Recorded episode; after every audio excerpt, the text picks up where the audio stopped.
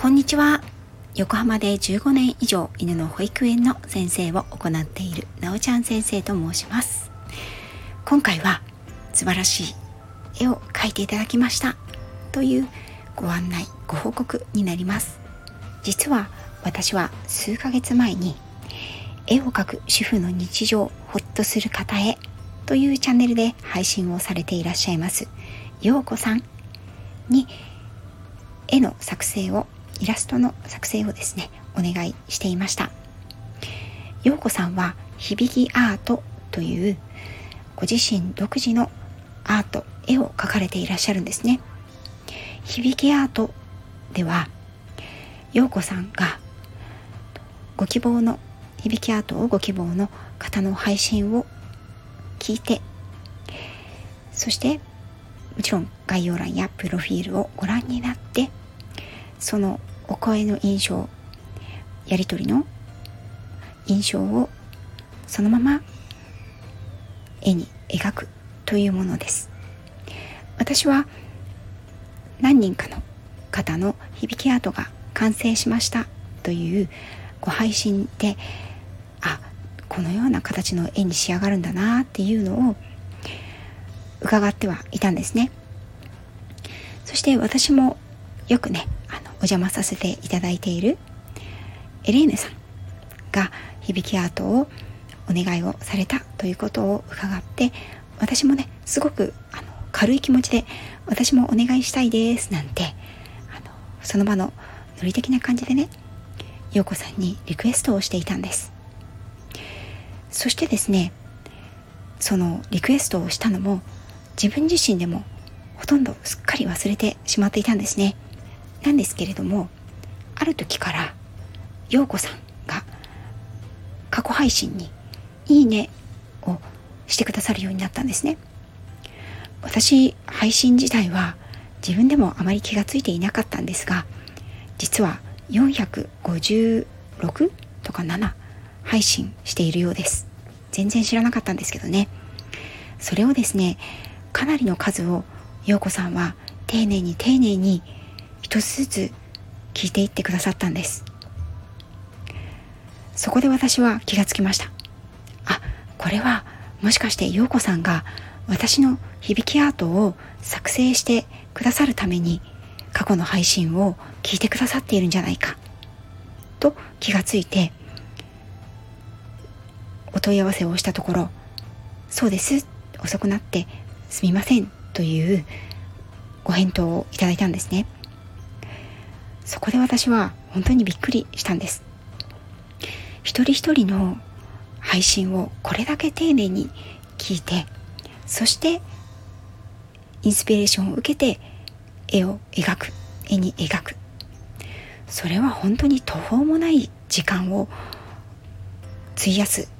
アート作品だなというふうに私は感じました。どんなものが出来上がるのか本当にドキドキワクワクして待っていました。そしてつい先日ですね陽子さんの方からインスタグラムのリールにその響きアート私の響きアートが完成したので投稿しました。よかったらご覧ください。というレターをいただきました。私はすぐにそのリール画像、ね、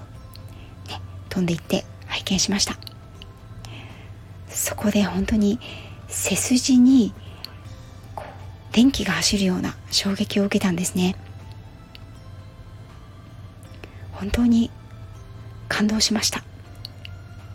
その描いていただいた絵というのが今このサムネイルに使っているものなんですけれどももしよろしければインスタのリール動画概要欄に添付しておきますのでそちらをぜひご覧ください。どのように絵が完成していくのかという過程を何枚かの映像を重ねていただいて作っていただいています。この絵の中に私がまず登場しています。私はまっすぐ前を見てその表情は伺うことができないんですけれども帽子をかぶって、ね、白と青の服を着ています。足元にはみことくんがねこちらを向いています。帝の表情は口を開けて舌を出して嬉しそうなお顔をしていますね。そしてその左側には少し大きなワンちゃんゴールデンレトリーバーのワンちゃんがいます。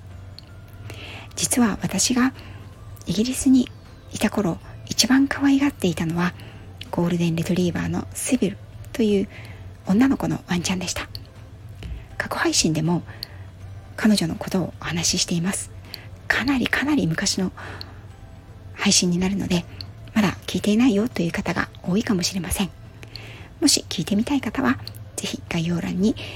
URL を貼り付けておきますのでそちらにも飛んでいっていっていただけたら嬉しいです。そしてこの一面に広がる緑。それからお家一軒家が建っています。それからシャボン玉。これは私と子供たちがシャボン玉をしているというところからインスピレーションを働かせて陽子さんが描いてくださったものです。そのシャボン玉の中から夢のような光景が見えているというような印象を私は受けました。何よりも驚いたのはその一軒家でした。私はこの絵を見た瞬間になぜ私が何気なく陽子さんにこの絵を響きアートを私も描いていただきたいというふうにお願いしたのかというのが瞬時に分かりました。それはこの絵そのものもそうなんですけれどもこのお家に秘密があったんだと私は思っています。一面に広がる緑そして足元には昔とても愛していたワンちゃんと今とても愛しているワンちゃん。それらを子供たちとシャボン玉を通して見ている風景。私の視線の先には一軒の